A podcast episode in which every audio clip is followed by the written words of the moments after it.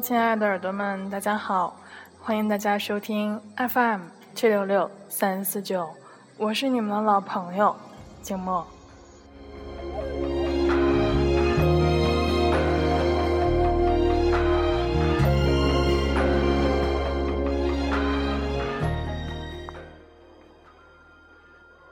能一边幸福一边多嘴，争吵一定别有一番风味。能一起流泪，一起难过，悲伤就没有机会存活。今天寂寞要为大家带来的文章来自中曲无闻。别醉，有些爱不宜贪杯。我用手指无穷尽的探访。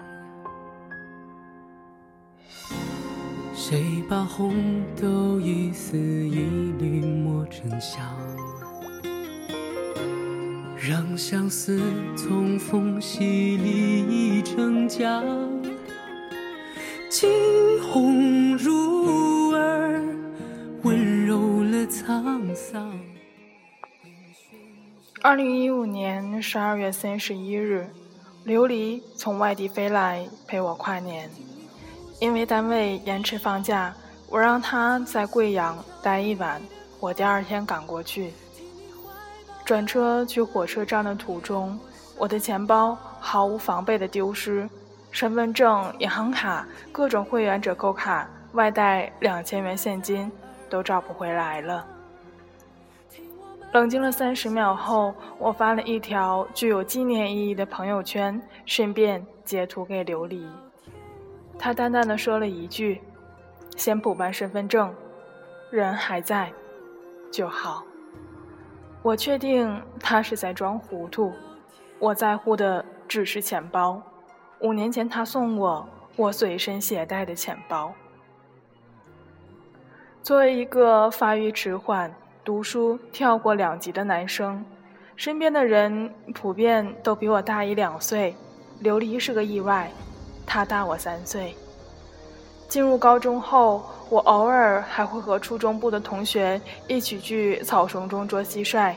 琉璃已经收到很多追求者的情书，作为邮差的我，收买只需要一包辣条。有歌词为证：你是一封信，我是邮差，最后一双脚惹进尘埃，忙着去护送，来不及拆开一包辣条。就把我收买。后来不知道哪里吹来了一阵风，我只觉得浑身酸痛，胳膊小腿儿分分钟要撕裂。父亲母亲着急地带我去医院检查，结果医生说我是开始发育长个儿了。除了长个儿，我的大脑似乎也开始分泌一些让人学不好习的激素，成绩一路下滑。除了数学，再也没有听懂过。其他的理科课，我前半生最激烈的三次心跳，分别发生在上课被老师点名、下楼梯一脚踩空，以及琉璃对我微笑的时候。面对琉璃，我想戴上最美的面具，又想卸下所有的伪装。直到那个一起放学回家的黄昏，我们在路边摊吃桥凉粉儿，我把他吃剩下的半个皮蛋吃完。他阻止我说：“你不嫌脏吗？”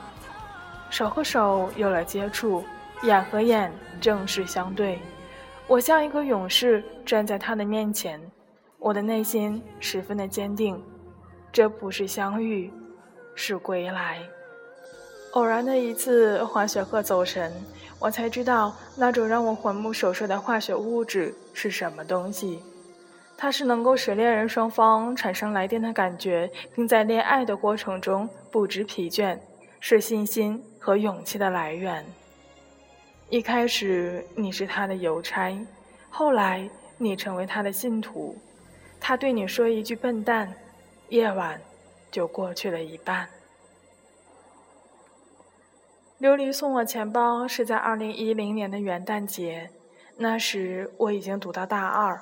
或许是心思难寂灭，我便把当初分班时他留给我的唯一一张大头贴贴在了钱包内的内层，一直带在身上。高二分班表白被拒，因为他要读文科，我毅然的选择了理科。尽管学不懂物理化，至少文理科分别在不同的两栋教学楼，再怎么不安分的灵魂，也会被一阵风吹散。自那以后，我混蛋了，在和别的姑娘谈情，总会犯上一种不跟你作对就会死的瘾。姑娘问你假期回老家后会做些什么，我便说什么都不做。姑娘说：“那你就多想想我。”我则回答：“你想太多。”姑娘说：“哦，那你就别想我。”我则干脆的回道：“好。”你失去的总要在另一个人的身上讨回来，爱情从来都不公平，却总是自带守恒。仿佛十年前，琉璃对我说：“弟弟，你的冲动根本不是爱情，而是心理人格恒定有缺陷。”彼时我还很幼稚，一直想翻转身份，希望成为一个全面照顾他的人。在领教了情商上的巨大差异之后，我选择了顺从，并从一些小角度出发，希望能够做一些成绩给他看。直到有一天能和他厮守，我已然有了担当。他开始洗手做羹汤，恨不得一夜白头，中间却隔了五年，不曾相见。暖蔓延过山岗，听你眼睛里的光，听爱在耳畔发烫，听我们在。心墙的两边刻满地老天荒。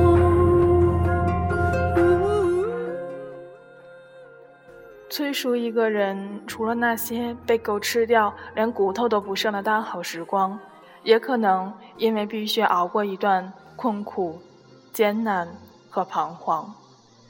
二零零九年暑假，因为长期的饮食和作息不规律。我的胃出了毛病，住院二十多天，每天都要在肚子上扎上银针，慢慢把萎缩和移位的胃矫正。后来面临做手术的风险和不做手术的隐患两难抉择时，我绝望着看着家人。父亲告诉我，没有人可以帮你负起做选择的责任，只能由你自己做决定。那段日子暗无天日，琉璃不早不晚又出现了。他摘下了一串珠子串成的手链，说：“我当初也做过手术，全靠这串珠子。去找最好的医生，就算你瘫痪了，我也可以推着你去散步。”本来心头乌云滚滚，因为一句话烟消云散。那感觉就像整颗心都被太阳晒过的被子，踏实的裹住。我终于做了手术，好在有惊无险。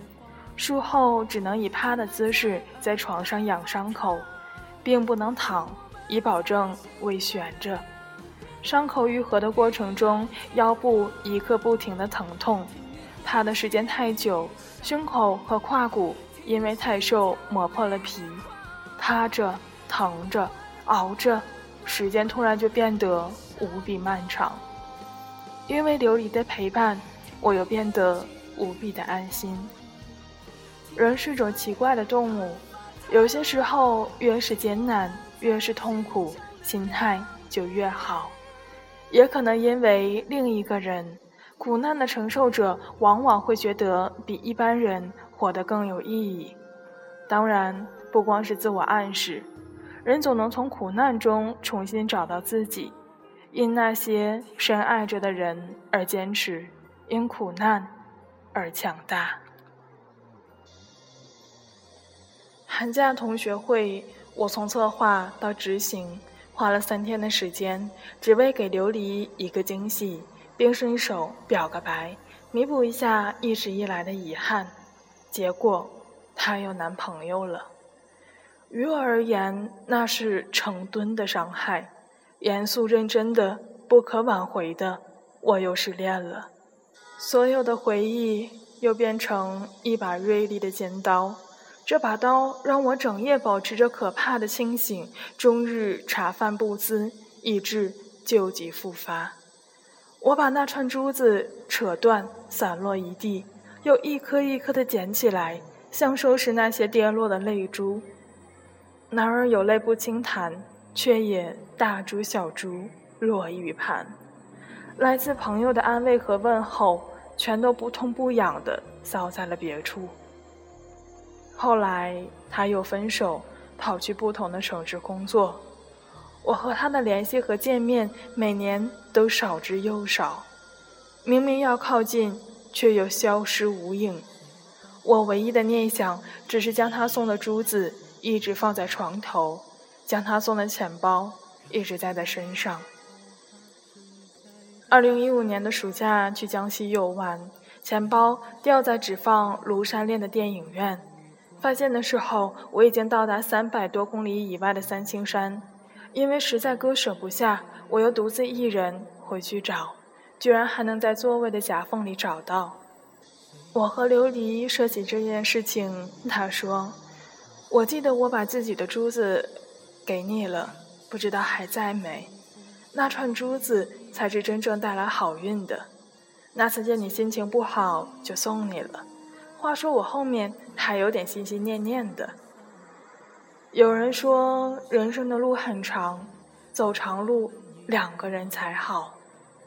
的确，在有人陪伴的漫漫长路上，吞风闻雨葬落日，纵使坎坷，仍有温情萦绕。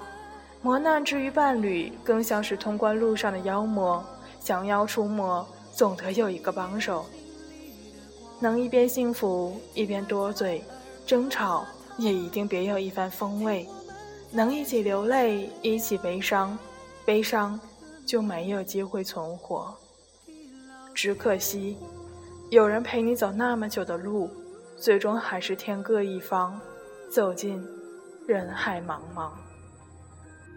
地老天荒。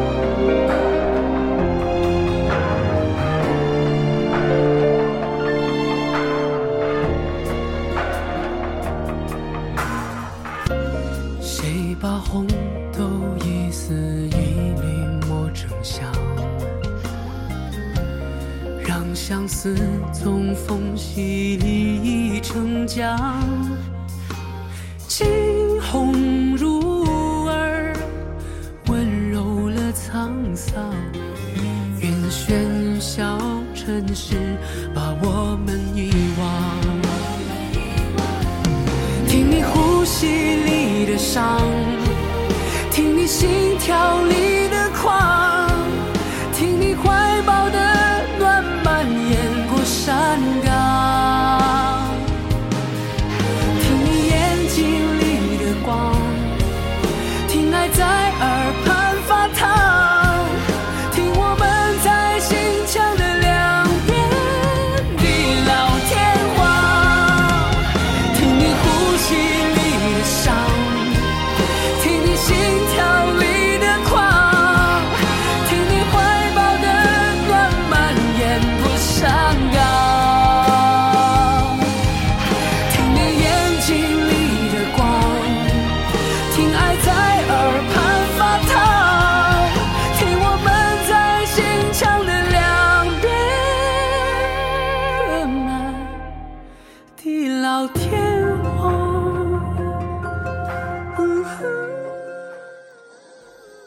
一次课间打趣我说：“我一年级，你三年级；我初一，你初二；现在我高一，你高一，我总算把你赶上了。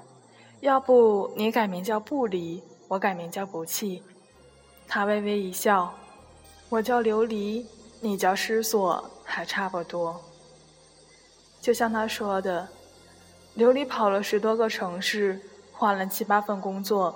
依然没有定下心来。我的感情看得到开始，想不到结束，再也不会有归宿。当你孤军奋战时，一切的遭逢都只适合深夜独酌。人生太琐碎，不如我们干了这一回。别醉，有些爱不宜贪杯。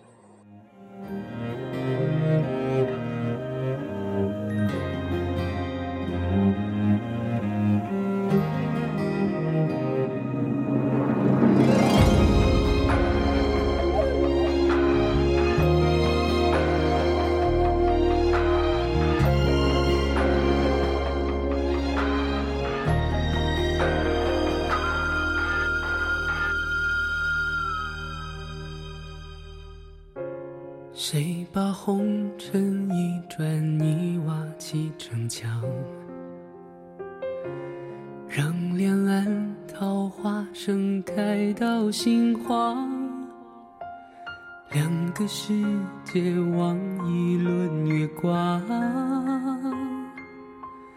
我用手指无穷尽的探访。谁把红豆一丝一缕磨成香，让相思从缝隙里溢成江。惊鸿入耳，温柔了沧桑。愿喧嚣尘世把我们遗忘。听你呼吸里的伤，听你心跳里的狂，听你怀抱的暖蔓延过山岗，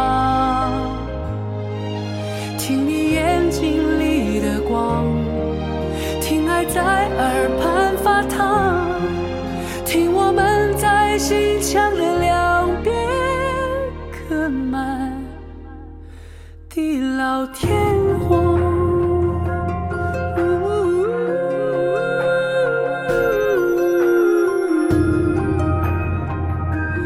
地老天看过很多不同的爱情方式，结局无非只有两种：各自离开，或相拥相爱。若然已经各自离开，就不要贪恋。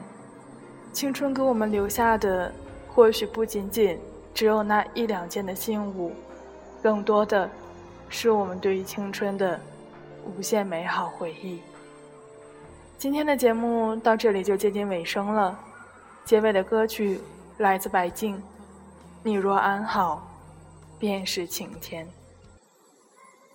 下期节目让我们不见不散吧。